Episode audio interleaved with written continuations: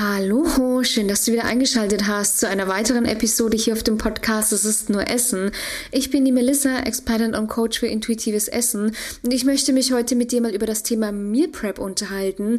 Gerade jetzt zur jetzigen Zeit äh, beschäftigen sich ja viele wieder mit der Thematik, ja, ähm, Veränderungen im Alltag, umstrukturieren, gesünderes Essverhalten, abnehmen. Das sind ja alles jetzt so diese klassischen Themen, mit denen sich die oder der ein oder andere beschäftigt, ja, gerade auch im ähm, Zusammenhang einfach mit dem Arbeitsalltag, ja, ähm, wenn du viel beschäftigt bist, viel Stress in deinem Beruf hast, ja, wie gesagt, selbstständig bist, Unternehmerin bist, ähm, einfach einen gut ausgelasteten Alltag hast, ja, ähm, dann kann es tatsächlich natürlich auch ja Sinn machen beziehungsweise die Frage einfach aufwerfen: Okay, wie bekomme ich meinen Alltag essenstechnisch denn strukturiert und ist Meal Prep denn eine Option für mich? Macht das denn Sinn? Und genau diese Frage würde ich mir jetzt heute gerne mit dir anschauen, inwieweit Meal Prep Sinn machen kann, inwieweit aber auch nicht. Und deswegen würde ich sagen, du präparierst jetzt einen Tee, machst es dir gemütlich und wir steigen direkt durch.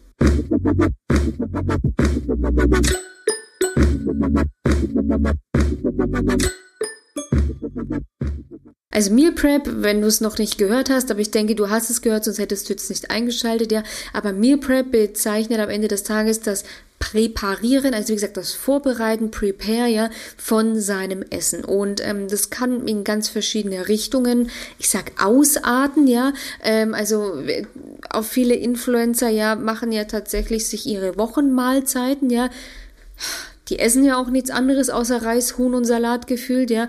Deswegen ist es auch relativ unkompliziert, ja. Abgesehen davon, dass 90 Prozent in dieser ganzen Fitness-Bubble sowieso eine gestörte Beziehung zum Essen haben, ja. Aber das schwappt halt dann oft auch so auf einen über. Die andere Thematik ist dann zum Beispiel am Abend vorkochen und es am nächsten Tag essen.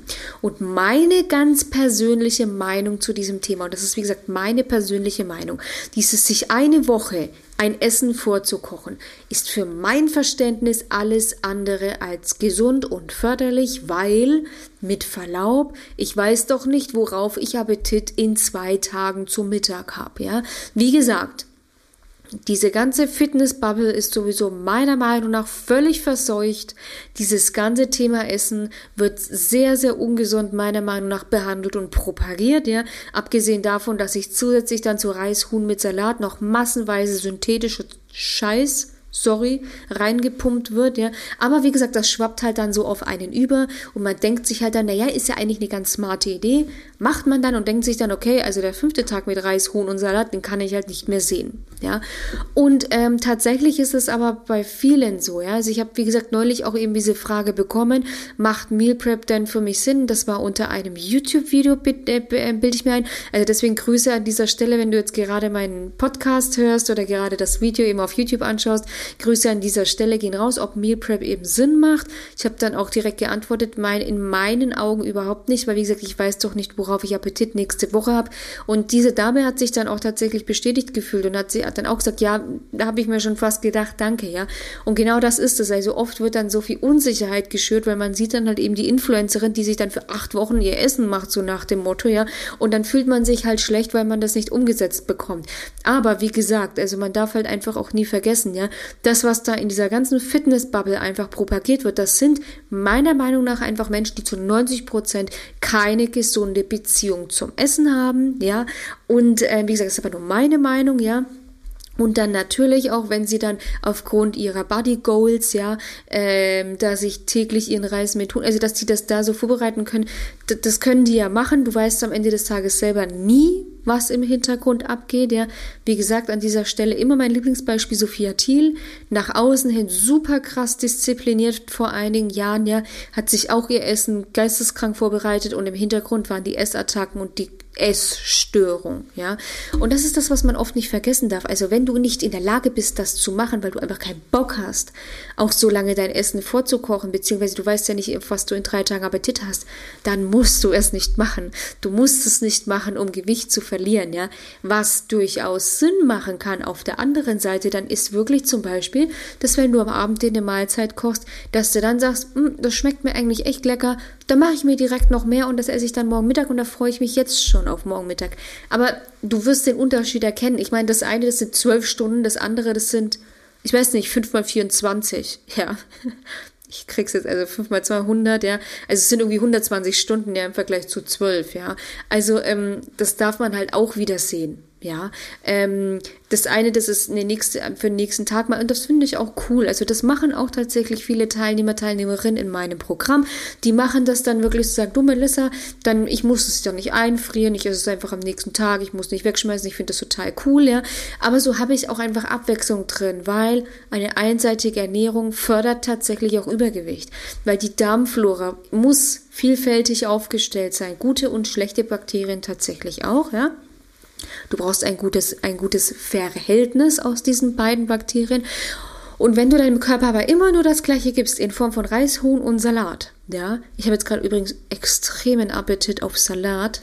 Es kommt, hat mich jetzt gerade irgendwie übermannt. Ich glaube, ich habe einfach zu oft Salat gesagt. Auf Huhn gerade nicht. Ich esse sowieso gerade kein Fleisch.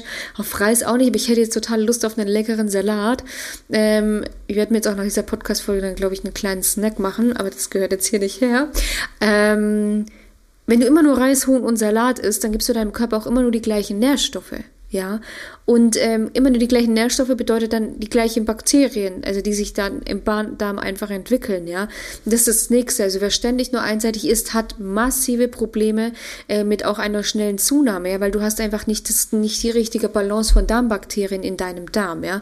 Und deswegen ist es einfach wichtig, vielseitig zu essen. Deswegen meine persönliche Meinung. Ich halte von Meal Prep also Meal Prep in Form von, ich koche mir mal eine Mahlzeit vor, cool, aber dieses sich für eine Woche irgendwie die Mahlzeiten vorzubereiten, finde ich ist meines Erachtens am Ende des Tages einfach relativ kontraproduktiv, weil dann hast du wieder folgendes, du isst am dritten Tag deine gleiche Mahlzeit, ja, dann bist du unzufrieden und dann bekommst du wieder die Heißhungerattacken. Und deswegen ist es total wichtig, wirklich zu schauen, dass man in etwa einfach das ist, worauf man wirklich Appetit hat, ja, ähm, damit man auch diese Zufriedenheit einfach nach dem Essen hat, dass man dann am Ende des Tages einfach keine Heißhungerattacken mehr bekommt, ja.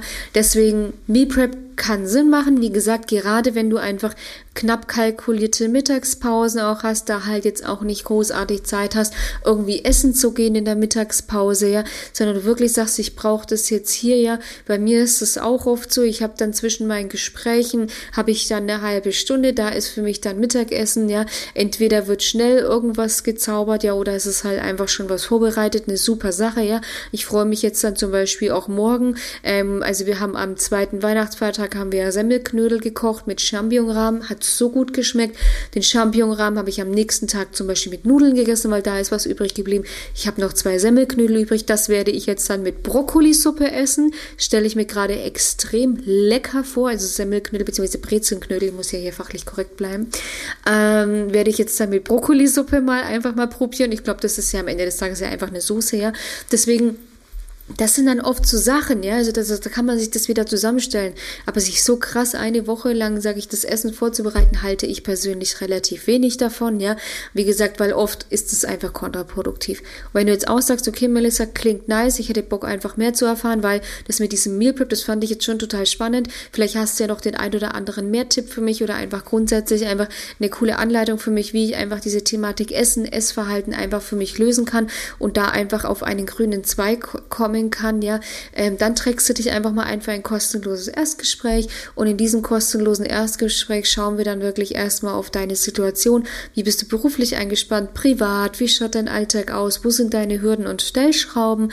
Ähm, und wie lange kämpfst du schon mit dieser Thematik? Was sind deine Wünsche und deine Ziele? Und wir ähm, erstellen dann darauf basierend einen Schritt-für-Schritt-Plan für dich, mit dem du es eben einfach schaffen kannst, dein Wohlfühlgewicht zu erreichen. Diese, Thema, diese Thematik Mahlzeiten auch einfach für dich, also Mahlzeitenstrukturierung gut für dich umsetzen zu können und dann einfach dein Wohlfühlgewicht für dich erreichen zu können. Den Link dazu findest du wie immer in den Show Notes beziehungsweise in der Videobeschreibung. Klickst einfach ganz kurz drauf, füllst das Formular in maximal zwei zwei Minuten für mich aus, damit ich einfach ein paar Vorabinformationen für dich bekomme und dann melde ich mich auch so schnell wie möglich persönlich bei dir. Ich wünsche dir in diesem Sinne einen guten Rutsch, freue mich auf die nächste Episode, bei der du einschaltest und sage bis bald, mach's gut, deine Melissa von Go4Eat.